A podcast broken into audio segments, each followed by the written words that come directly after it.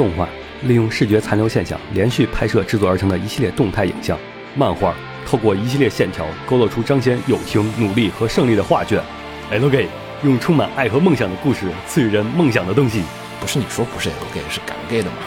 欢迎收听放协会常规节目《新闻招之》。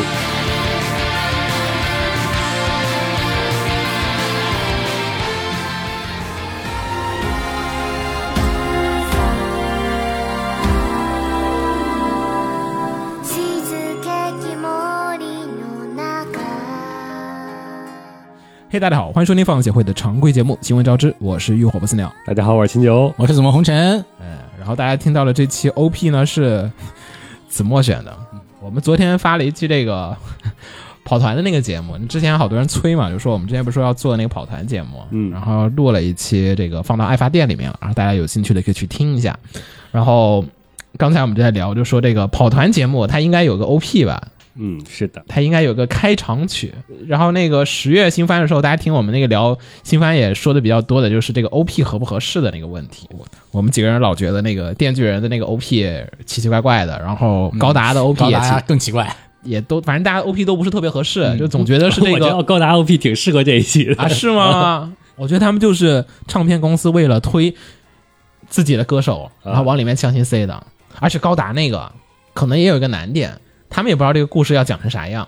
嗯，唱片公司也只能 随便选个曲线目。前先是哦校园，那我先选一个跟校园贴边的。嗯，然后他迅速的就不那么校园了。因为他们剧本会改的嘛，还得。高达尤其是中间会变的。然后我们就说，那既然别人不行，咱们自己的这个 OP 得选个合适的吧。那咱们这个跑团跑成什么样，不也是未知的吗？你得有个调性，你知道啊，吧？先定定性。好多动画片不是开头，你其实听到那个 OP，你大概就知道这个片儿是个什么调性的了。啊，是我觉得 OP 最大的作用就是我可以有个预期，你听黑胶绝对不会想象出是美少女恋爱。对，你就其实调性也知道了。然后你看那个这季那个女仆，雀园女仆那个，嗯，那 OP 你也知道啊，它应该会比较虎。对，啊，然后会有点搞怪的一个要素在里面去。一个正经的死一堆人的片儿，他放那个歌就不合适。那子墨选这首歌，出于什么用意？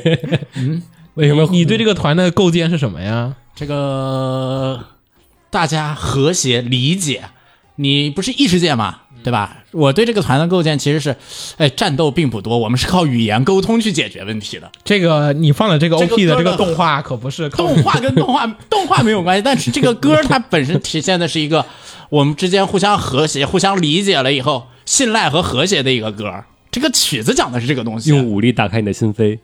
那是动画表达的事情，歌可没说。我跟你说哈，你选这个 OP 会影响到我后面那个团的那个剧本变化的哈。啊，就是你选了个 OP，我至少会往你那 OP 那个调性上走。我明明白明白，我主要是想着，哎呀，不要那么多战斗轮，多来些那个对话轮。感觉你这生离死别少不了，那鸟该得设计一那些是那是，很多个 NPC 了，美少女 NPC。有点难。秦九呢？秦九选啥？该你放放我有两个不同调性的，啊。因为我也我也不知道你设计的这个世界观调性是什么样的，所以说有两个完全不一样的。来，我听听秦九选的 OP，来吧。この僕を照らしてカラフルにまるで絞りた这啥的 OP 啊？就是我说那个龙之塔，不是不是那个爬塔那韩国那个，哦是那个到异世界那个，就是那个 换妻，哦，想起来了，好老的片儿啊！就是我回老家结婚的那个。你这 OP 跟子墨那个团，他能合在一起吗？我这感觉都是男主角，他那个一点就都是女主角，符合我的人物设定。我就是法国阳光少年来到异世界。另一个呢？另一个我给找一下啊，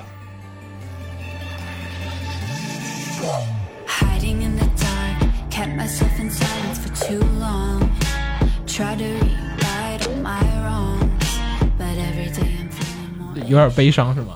不是是那种对抗整个世界未知的东西。对啊、这是一个周游团 吧？这是一个深海的歌。对，这是深海的歌。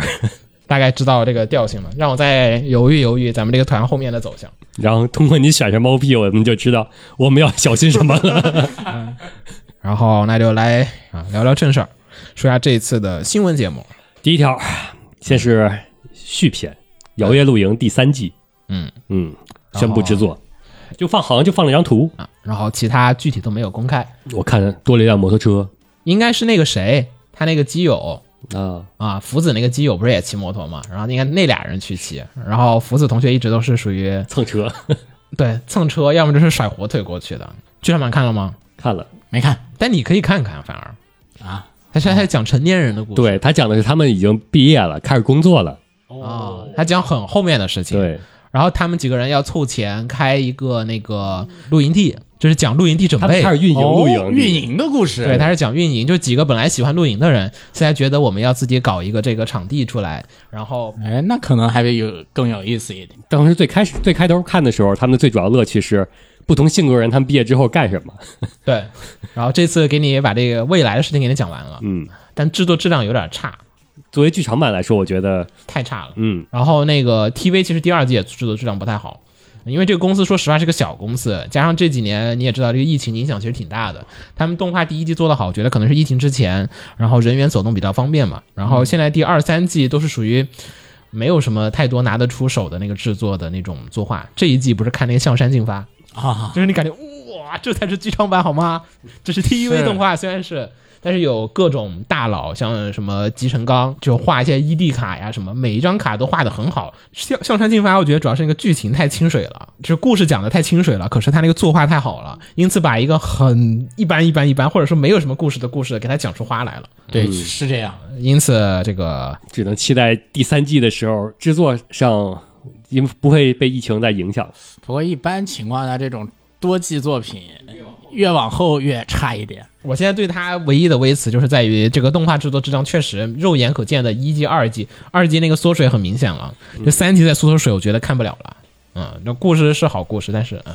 好，来说说下一条消息。下一个消息呢是石黑正树的漫画《天国大魔镜》正式决定 TV 啊！之前其实我怎么记得好几年前就说过这个事儿，当时他得奖的时候就好像是说过要动画化，然后一直都没有彻底彻底的决定，好像现在算是说真正意义上的彻彻彻彻彻底。制作公司都定了，对，然后是 IG 来负责制作，二零二三年来进行放送。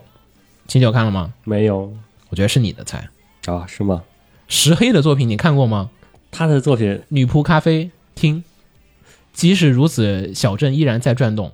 啊，同一个片儿是同一个片儿我知道那那个类型的啊。对对对，它其实是那种有一些悬疑推理在里面，然后每一集都有点伏笔。然后这次这个天天国对，完全是你的菜，我觉得。对，尤其开头那个逃出那一段，就是我觉得哈哈，秦九肯定要看。嗯，然后这个世界设定也是那我先那我先记起来约定梦幻岛啊，是啊，我觉得如果你喜欢，就是一点点拼拼图揭露世界观那种的。对嗯，因此这个给大家稍微推荐一下，也是我明年隔空押宝。我觉得 IG 做，然后加上又是好 IP，就有点像是今年马趴做电锯人嗯 你这个举的例子，你试一下。例子，你是押宝吗？啊，好像有点不太吉利哈。啊，不太吉利。先这样吧。啊，不是也有人说那个电锯人电锯人做的好呢，对啊对，好吧，嗯来吧，下一个又是一个第三季，嗯，是赛马娘第三季宣布 TV 动画化。叫做 Pretty Derby。嗯，哎，马娘是不是动画出的比这个露营快啊？它也有个 OVA 也是同时宣布了。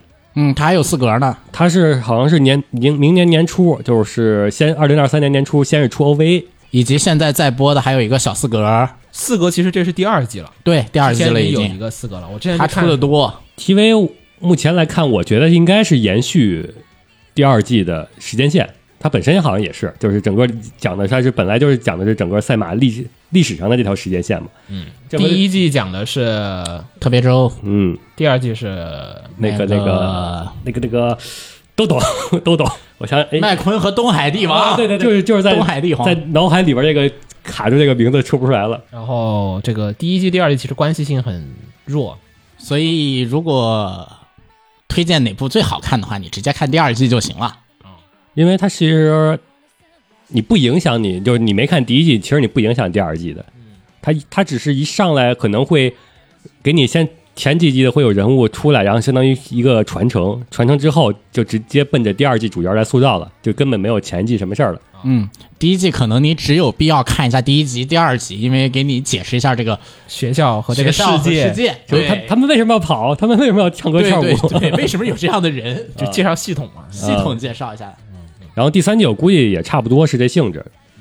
我估计东海帝王他们这一批也就该都退役了，然后第三季直接养了也不叫退役，淡出比赛嘛。啊他一般情况下都是选择的时间段都是前一批的那个明星马慢慢的成绩下来了，新一批的明星马出来的那么个时间段。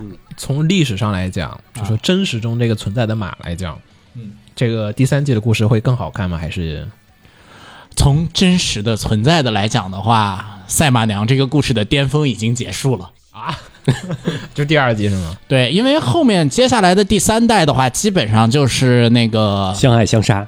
那个李建光钻从来没赢过北部玄驹，这就没有一个基本上是一个不对等，在这个时代上一骑绝尘的那种，你就很难看。那第一季嘛，不就是做成风暴天？第一季其实不是，第一季特别周其实只是说在那一场，他干干干下的创举是以一个血统，就是纯日系血统的马干翻了欧美来的名马。哦，第一季的看点其实是这个，然后第二季但这个你不懂的话，你看第一季就没看点了。那确实，第二季就是一个标准的一个主角逆袭的过程。，对，是一个有挫非常就是呃天才出来有挫折低谷，然后又上来，这是标准一个好莱坞电影的构造。对，标准的一个感人故事。然后第三季如果按照现实来说的话，就异世界转身 到了吗？关键在于吧，是同时代的别人都不太行，而不是别人很好。那那可以拍成个爽文啊，就是那个，唰啊什么他竟然跑那么快，A 一八六是吧？另一种看点。嗯能行是吗？还勉强能行吧。这种如果有人能觉得好看的话，不是，主要看咱主角是用谁了。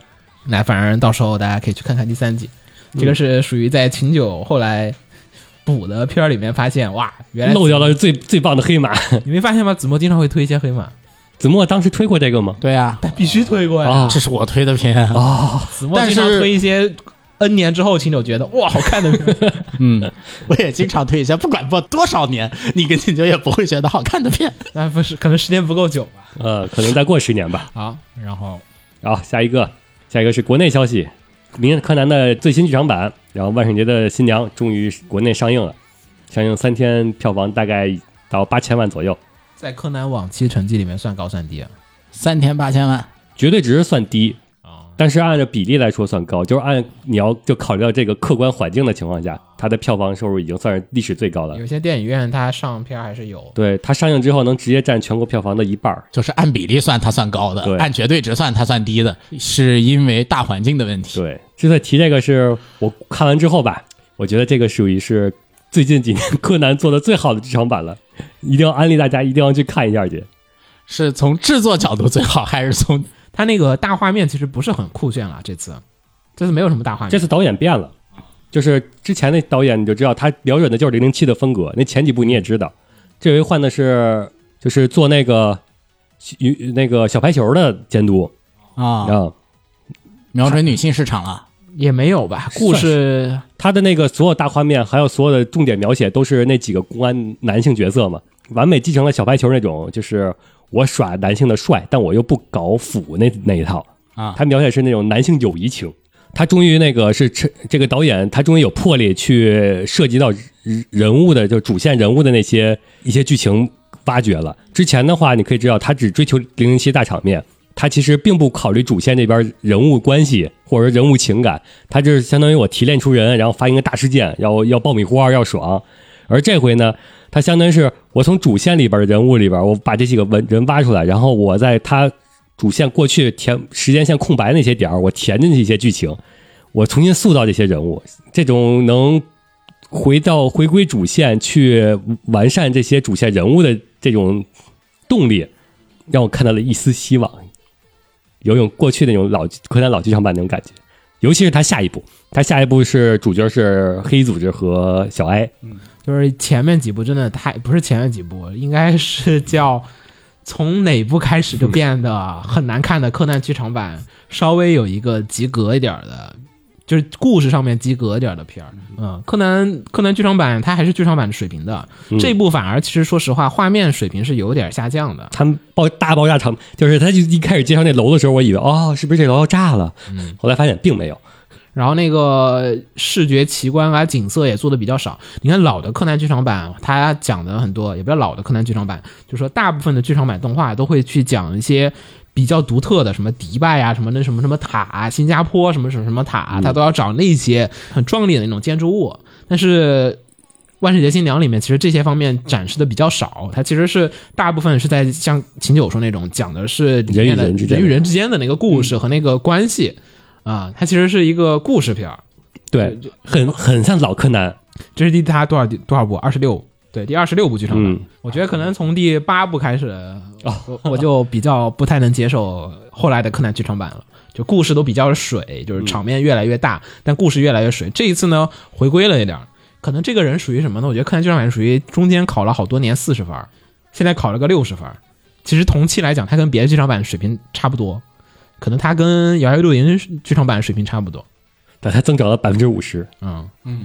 但你觉得推理质量呢？推理质量我觉得合格。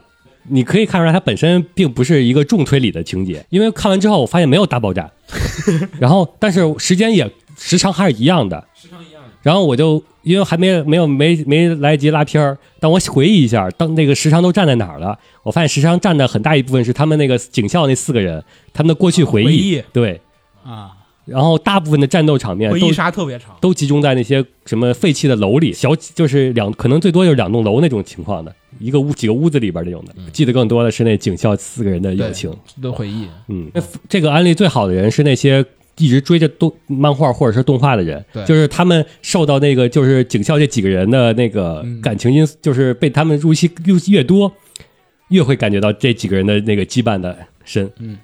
来说下一个吧。啊，下一个宝可梦卡牌的简体中文版终于在今年的十月二十八日在内地发售。呃我看他们好像说还有实体店对，啊，那是官方的吗？官店具体这反正就是呃，国内在这个 TCG 市场上呢，其实现在不客观的说是一家独大，游戏王一家独大。客观一点的说呢，实际上是怎么说呢？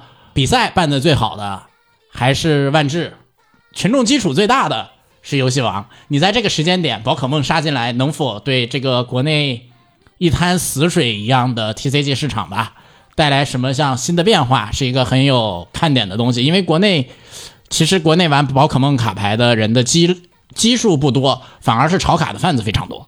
但是你国内老问题就是在于说这个卡呀，大家信任度不是那么的高。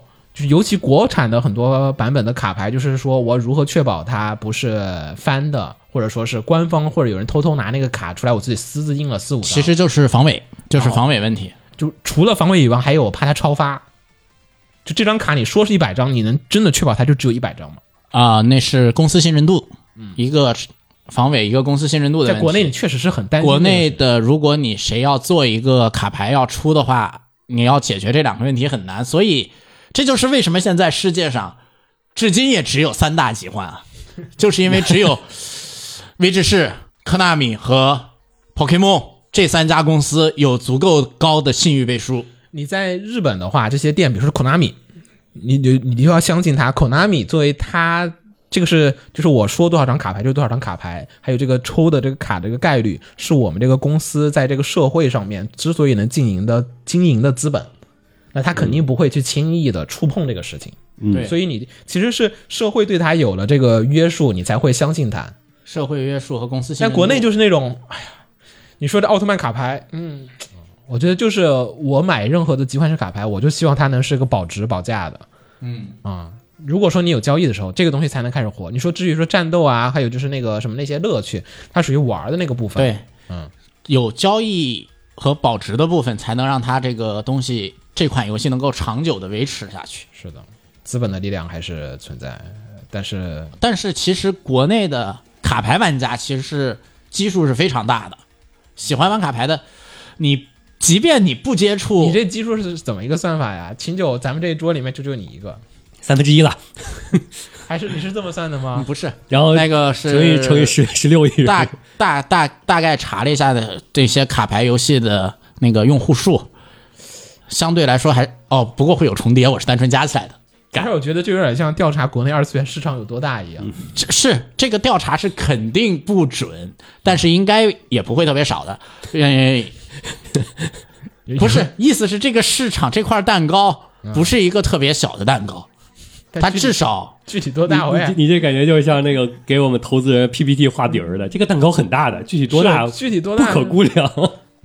嗯，主要其实是现在这三家能不能把这个市场分完我？觉得哈，二次元领域的人，嗯属于比较容易能接触到玩卡牌的人的呃，怎么说呢？我打万智的时期接触的玩卡牌的人，基本都不是二次元啊啊啊，万智的是，万智的是啊，嗯万智的是啊，但是剩下两家就就剩下两家太二次元了，属于刚开始我不太能理解的两家。是的啊你，像宝可梦还不不是二次元，只玩宝可梦卡牌的，我觉得好像不太可能吧，你得玩游戏吧，电子游戏得玩吧，动画不看你啊、游戏加卡牌的应该是纯卡牌玩家这个有点啊，嗯，对。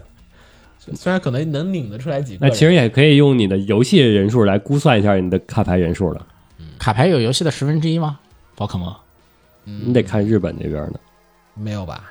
我觉得十个玩家里面不会有一个玩家，百分之一，那应该还是有的，嗯，一百个人肯定有一个人在玩。但是你要想宝可梦的市市场有多大，你你看这画饼啊，哇，你这个 又开始画了。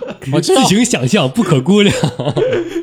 嗯，哎，我觉得还有个问题是在于，那个很多卡牌游戏它其实是从小朋友抓起的，因为他们每天去上学，那在在校园里面好交换，你知道吧？对就成年人玩这个东西，说实话，难度和门槛确实有点高，万智的玩家卡店里面，我基本都是靠国内吧，我跟你说吧，嗯，基本上没有下三十的，这就属于两个世界。这三个卡牌，世世界啊三大集换卡牌占了两个年龄层。但是万智主要是依托卡店，就对战他确实玩的特别狠。他对战玩的特别好啊，每周都有啊，周赛，每周打轮抓，然后每威智士每个月会提供当月的闪卡给各个卡店，然后作为每周比赛的前几名的奖品。难道我们要做一期日本 TCG 文化，或者是 TCG 文化的起底节目？难度有点大，而且你日本的日本的就跟他说的欧文就是另一。个卡店老板过来，卡店老板不一定，但他不一定行啊。嗯他只是老板，他不一定是搞这个研究。对呀但这个网上有历史，确实好历史是有，可以回头查查看有有兴趣没有？嗯嗯。啊，还有一个额外的小新闻哈，是的，是这个 Satoshi 小智啊，终于夺得了，世界冠军，对，终于。终于。第一次世界冠军，嗯，二十五年，呃，其实严格意义上来讲呢，这也不是小智第一次拿世界冠军，呃，或者说是联赛冠军。在宝可梦日月里面的时候，他已经拿到过联赛冠军了。但是，但是，就是那个宝可梦日月里面的联赛，它有很多规则上啊，还有就是条例上显得含金量不高。小智的目标不是说我要成为宝可梦大师啊，我要成为 Pokemon Master 啊，这个 Master 的概念就是说我怎么让他确保小智这个是真的是 Master。呃，于是呢，今年的这次的这个旅途的 Journey 的这个动画里面，其实小智是打赢了历代的，就是联盟冠军。就你看大石什么全都出来了，就是之前的阿罗拉什么各个地方的方圆的什么各种地方的联赛冠军全都出来，就小智要跟这些人，呃，在就有这些八个联赛冠军的这场比赛里面，最后面打到顶，如果打赢了，那么它的含金量就特别高，我们就可以说，OK，小智成为了宝可梦大师，就是相当于相当于这部就是为了解决这个宝可梦大师的这个问题。因此，呃，这个就算是大家认可的，就是大家都可以认可了。OK，小智夺得了宝可梦世界冠军，成为了宝可梦大师啊，是这样子的一个冠军。我其实想说这个新闻，只是想聊一聊，就是说现在的今天的这个宝可梦的这个品牌战略，就是这个获胜了，其实推特上面稍微火了那么一天不到，嗯，微博上也差不多火一天不到，然后就结束了。这个微微博上最火的其实是比雕火箭队，玩梗是吧？对，这个传播才广。但是实际上对于这个品牌的塑造上来讲，好像有点脱节，总觉得。就明明，其实你想哈，如果你从一个商业思维上来去讲这个事情，我们这个作品里面的真主角嗯，获得了世界冠军，其实应该是大书特书，甚至在前一两周就应该是有人能关注到的，就是圈外的人，就是我要塑造这个比赛氛围啊，还有一些这种营销啊，还有这个推广的这个事情都没有。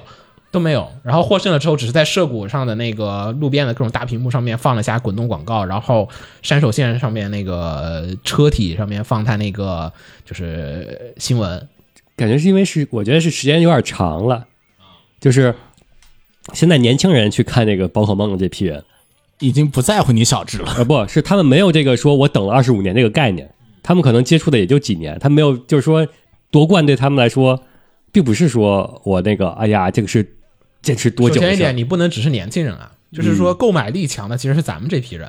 啊，他这个相当于什么呢？相当于是复联 End Game 复联四，嗯差不多嘛，就是这事儿完了，打了个响指，啊，他现在是那响指打完了，然后嗯就结束。你你要有铺垫，你知道吧？然后后面啊往后的情感要说的这个进行是没有铺垫，你都不如他那个高达。是水星魔，你那梗图，你那个 绿毛哥死了，那大家都那种哇，就是那种恨不得去奔丧一下。你这小智就嗯，怎么就没有了？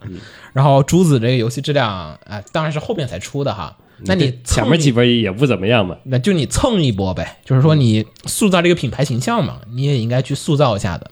你看哈，宝可梦之所以火，它并不是因为它是个单纯的游戏，它是一个跨媒体的一个企划，它是 IP 加游戏，还有它的角色，它是多方面一起在塑造的一个东西，让大家觉得这个作品越来越丰满，越来越有意思，然后呢，在上面投入大量的时间和精力。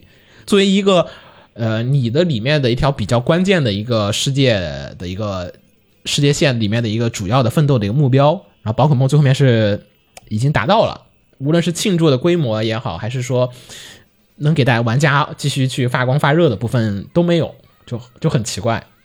那你为什么要憋那么久才让小智获胜呢？我就不能理解或。者你为什么这次要让他获胜呢？就我其实就不能理解了，就是你上次叉 Y 赢呗。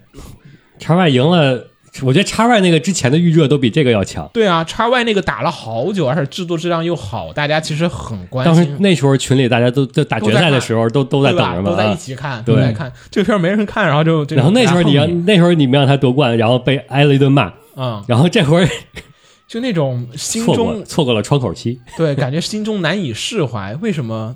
虽然好嘛，结果上是好嘛，就是个好结果，但是就嗯，结束了，嗯，反正不是很满意，我所以抱怨一下。嗯嗯，来吧，再说下一条。然后下一条是著名漫画家赤坂明宣布了隐退消息。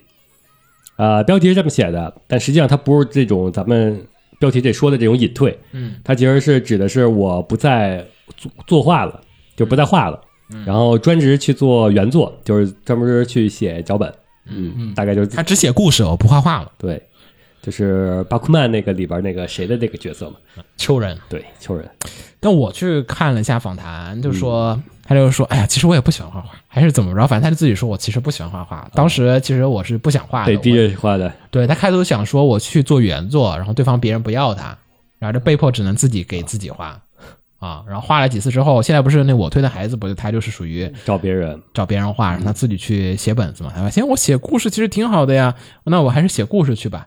反正大家来其实看我那故事，谁画的无所谓。大家其实认可某个作家的时候，其实大部分人认可的是那个人的故事嘛。嗯，呃现在来讲，观众还是其实来看故事的。，对，看作画只有我们这些作屯呐、还有一些那种辉夜那个每一每一画不都会吐槽赤坂人体嘛，啊，嗯，但吐槽归吐槽，大家当时还是都看的，他也不算很烂的那种啊。关键就是我在想，做漫画家来讲，从漫画家角度上来讲，是不是我作为一个漫画画的那个人的价值，好像不如那个写文的那个人。主要漫画家转行就有点儿啊，从转型角度说的话，是写故事的人好转型一点，对他去能去做脚，你上限它很高，就是我牛逼作家，我可以去写电影。对，写电视剧什么的。然后你漫画的，你可能就一辈子在那个坑里面就蹲着，你风险大属于你只会只能画画，自己搞不了分镜是啊、不是自己搞不了故事的人那种。嗯。你像那个，我那天我在看《刀剑神域》那个，就是他那个 Full Dive 的那个活动，就是十月六号那个活动，我就看那个插画，我就想说，这 A B C 老师就是他那个《刀剑神域》的那个插画那个老师，嗯嗯你说他能拿多少钱？就是每次就是到分钱的那个阶段，他人设是他的嘛，对吧？他拿人设钱，然后每次画这种大型活动的图的时候，会去找找他。一般这种都是按件儿收钱的，就是我一次性付完的，啊我约稿嘛，约一幅画，然后给多少钱，对 OK，剩下的就是这幅画但是人设版权它肯定是有的啊，人设那个设计的那是单说的，嗯，那可能是可能会有比例，但一般这种的，反正国内是这样。你像国内什么撸啊撸，它就是或者什么会约稿画师去做宣传图，或者是专门做几张图，那种不都是一次性付钱吗？就后续如果这张图产生了多少收益，其实也跟画师没关系。从结果上来讲，呃，谁镀的金比较多？我觉得这个情况有点复杂。比如说，你像《刀剑》那个作品里面来讲，这个 A B C 老师啊，就 A B C 和川原，就是说是川原川原吃的香多一些。对刚才子墨说那个向乐总，那个变态王子不像猫，我觉得是康托库吃的我觉得轻小说，尤其是画的好的轻小说写的烂的轻小说，啊，然后还画的好的呃，他们更容易更倾向去找画的好的。啊，嗯，嗯，哎呀，这个下一条，下一条。最后一条，最后一条消息是这个樱井孝宏啊，这著名日本声优樱井孝宏被曝出轨，隐瞒婚姻，交往情人啊，嗯，就是因为其实日本很多的声优是属于那个不公开自己结婚状况的，或者说不是日本声优，是日本很多的名人。是不公开的，就是有很多原因嘛，比如说怕那个狗仔队跟踪，然后还有去骚扰自己家小孩儿呀，或者骚扰自己的爱人啊，所以呢，就是为了避免这些呃问题，很多的人是属于不公开的啊。樱井孝宏也是这中的一类啊。然后上个月呢，就是说樱井孝宏有这个出轨的行为。啊，然后被爆出了丑闻之后呢，因为他被爆出丑闻的那个人是他的一个广播节目的作家，作家，嗯，然后他跟那个人有染，然后被爆出这个丑闻之后，这个节目就被停播了。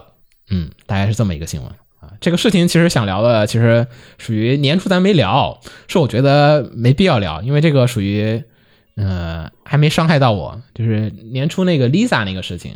嗯，嗯，他跟他铃木达央不是也结婚了吗？结婚了，啊，然后那个时候当时不是说爆铃木达央那个出轨，对，然后之后呢，就是接着也是好多的呃节目停播，然后还有去掉了铃木达央的很多的那个参演的这些角色，然后换了很多的声优嘛。就比如说当，但是铃木达央其实不算是那种有名的声优，他是属于我觉得个人认为他的线位可能在三线的位置。然后对于很多的人来讲，大部分人肯定是站 Lisa 那边的，因为大家其实对 Lisa 更更有感情。嗯，嗯，然后这个事情呢爆出来之后，就情绪会有点复杂了，因为樱井孝宏其实不像铃木达央是那种呃没什么名气的声优，他是属于声优界里面的扛把子，他出演的作品特别特别特别特别的多，就是在这么多的这个作品里面，你这个主要的声优出了这样子的问题，对于很多的动画公司来讲是一个很难办的事儿。这个其实，在演员圈子里面特别多，公共人物，就呃对三次元可能会露脸会特别的多，嗯，然后，所以三次元今年不是也是，也不用庆典吧，每年都会有很多的啊演员爆出来这个问题，演员呐、明星啊、娱乐圈的瓜，嗯娱乐圈的瓜，对吧？爆那种吃瓜的那些心态。本来以为二次元会没有的，因为都是纸片人，啊、然后今年出了一个，然后又出了一个，嗯。今年出了俩，然后就还是二次元的，就算是纸片人，他也是三次元配音的，对，然后就三次元，我们先问问，嗯三次元三次元一般怎么处理啊？出轨就是该取消的取消一般就，封杀，对啊，就封杀，对就封杀。只是封杀是吗？嗯今年那几个都都封杀处理，今年哪几个？随便那几个吧。今年反正男的基本上都短期下架，后来有没有有没有回归的可能，暂时看不到一般来说没有，不确定毕竟竞争那么激烈的，你啊。就被打下去之后，你那没必要给你。反正就是不是明面上的封杀，就叫雪藏，公呃司雪藏。然后尤其是现在 AI 技术都这么强了，就是换脸，拍完的片直接没人了，人就被 P 没了。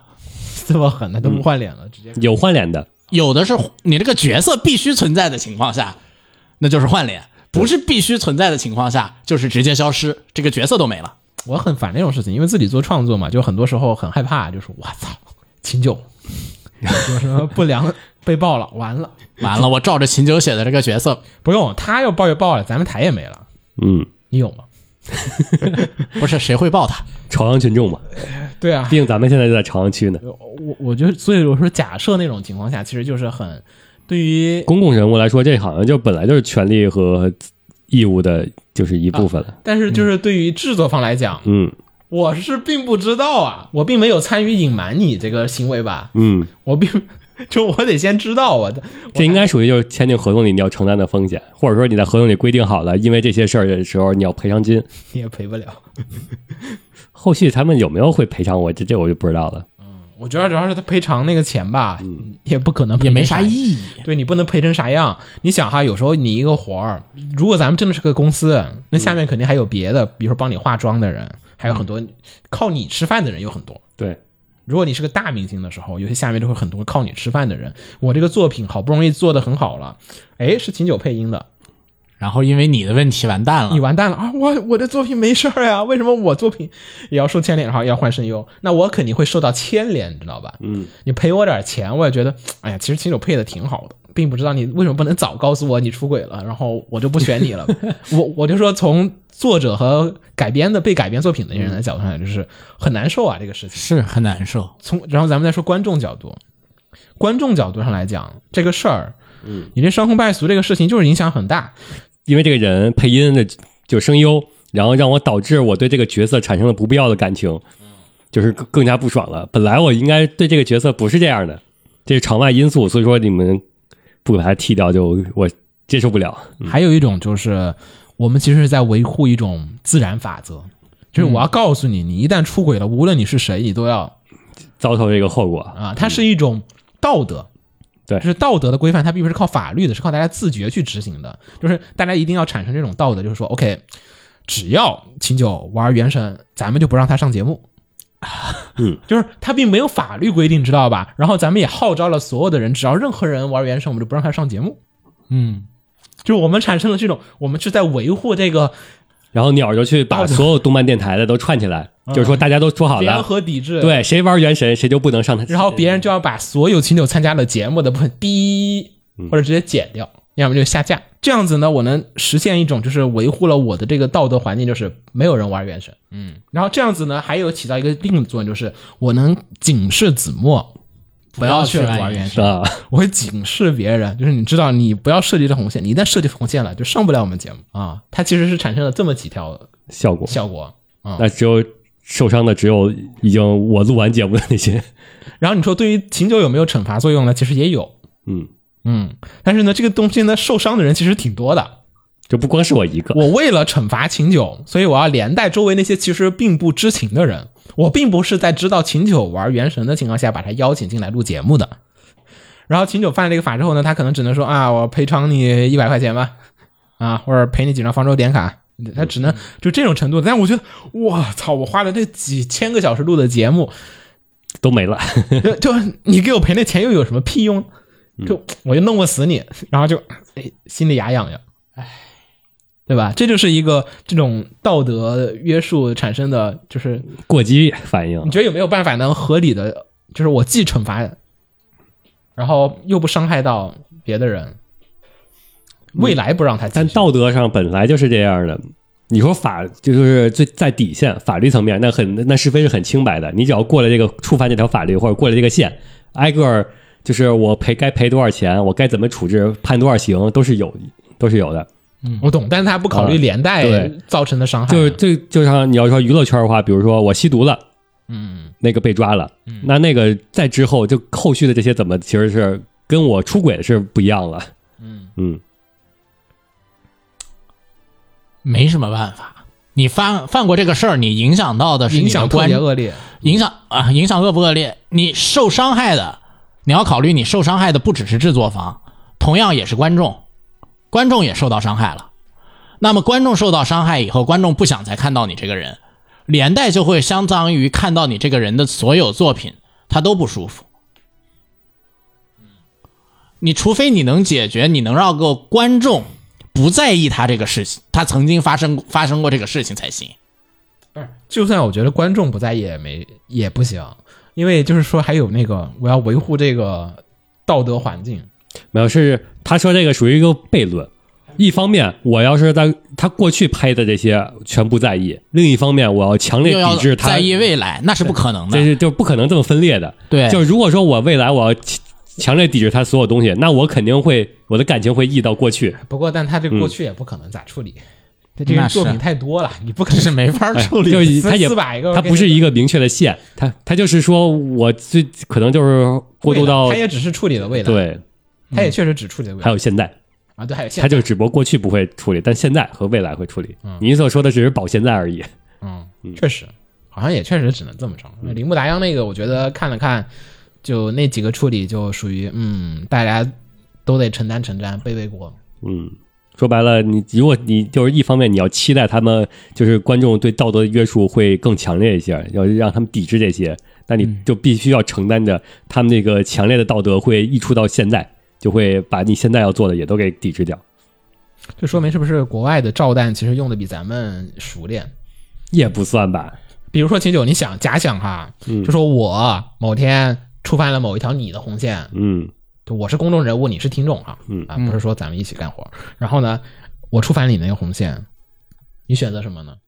如果只是触犯我一个人的话，那我就肯定是很多人嘛，肯定就是这个红线是你们一群人的红线。那就是肯定是微博抵制，就是扩散影响，嗯，然后然后子墨就把我下架了。对，是吧？我觉得还是鸟说的没错，国外在这种事情上。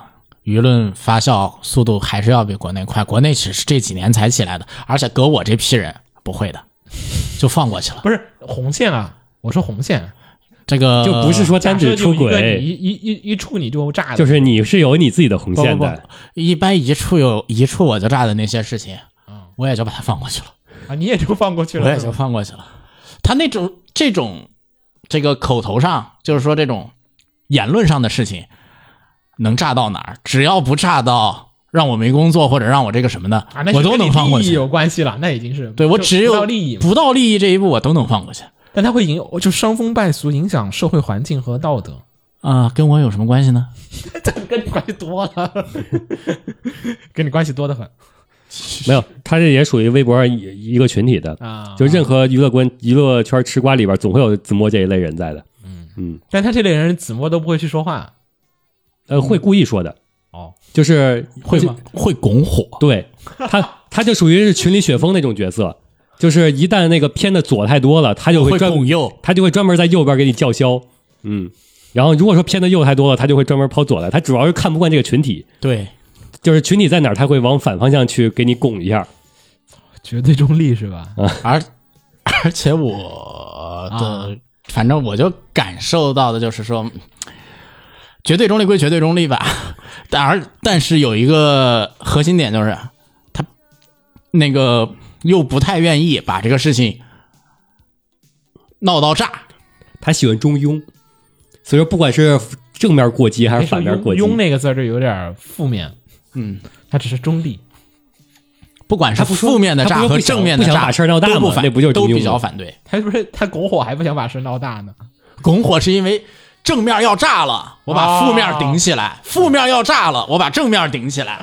只要他怕炸了影是老呗，不是怕的是炸，就合对适脑呗。也不是他怕炸的目的不是合适儿，而是炸了之后只影响要不炸，什么都行。嗯我自己，哎呀，我从制作方角度来讲，这种事儿真的很讨厌。就你我没办法全避免，你知道吧？嗯现在国内也好多那种小声优也会有那种瓜，不用小声优，那个 B 站 UP 主，对吧？瓜也多得很。但我现在怕的不是这个，我如果投钱了，会很难受。我不是怕说那个这个行为本身，我是怕的是这种道德约束实际上是没有量化的，就是它很容易扩大化。对就是那句红茶同学的老话，嗯，矫枉必须过正。嗯，就是你惩罚量太小了，就是你合适了是不行的。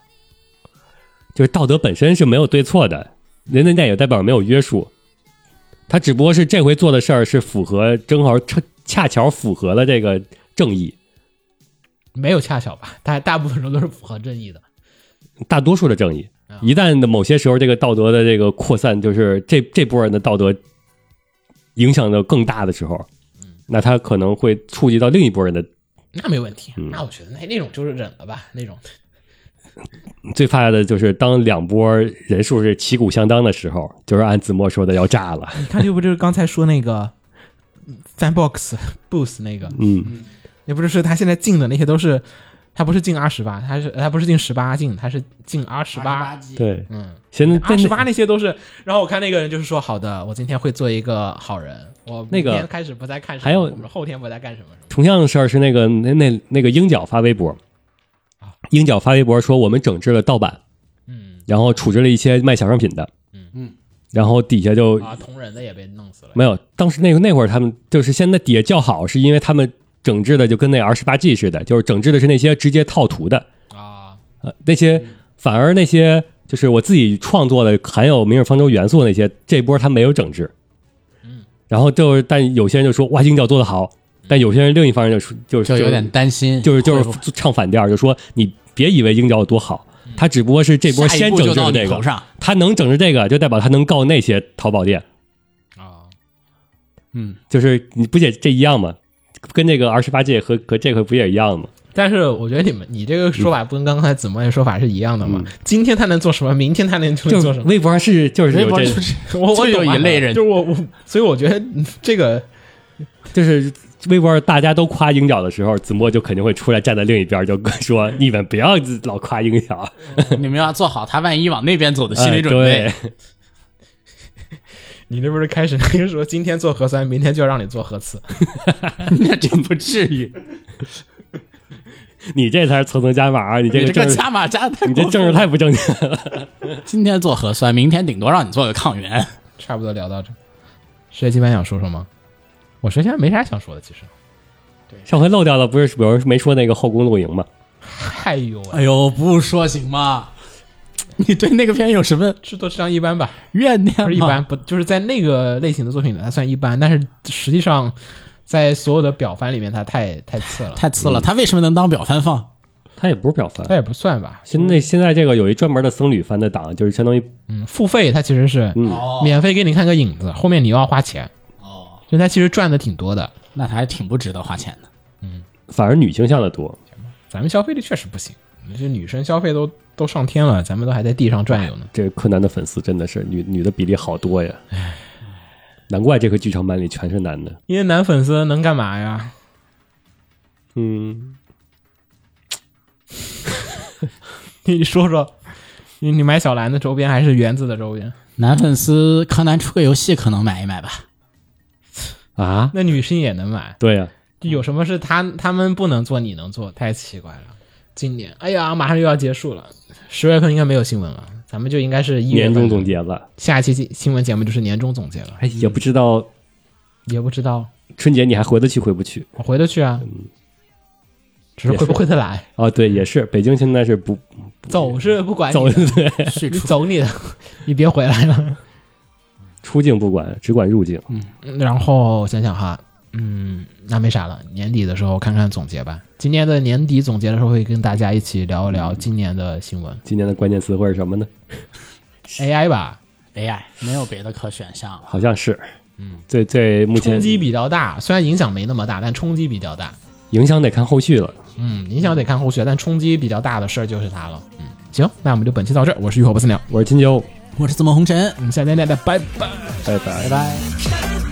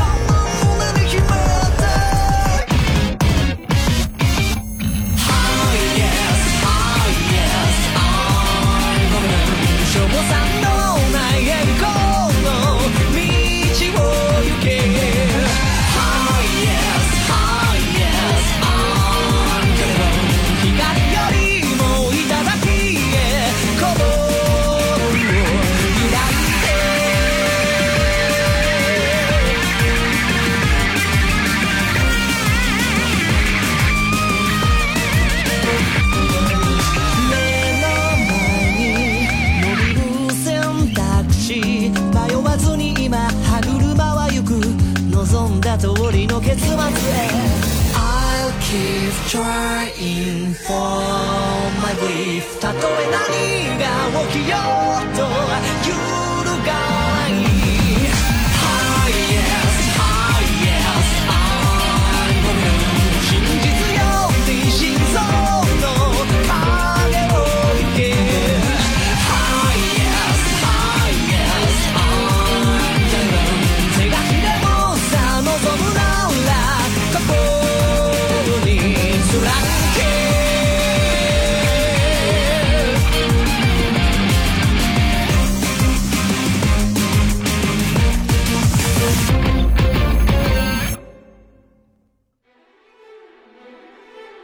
放映协会动漫电台是放映协会推出的一档半专业向的动画漫画广播节目。每期我们都会介绍不同的动画漫画相关知识，台前幕后通通包含。当然，我们的内容也不仅限于动画漫画，还包含了轻小说和 A l K 之类的二次元相关话题。欢迎大家发送你想要收听的话题和更多的讨论到我们的官方微博或我们的官方微信。我们的官方微博和官方微信是放映协会，邪是邪恶的邪哦。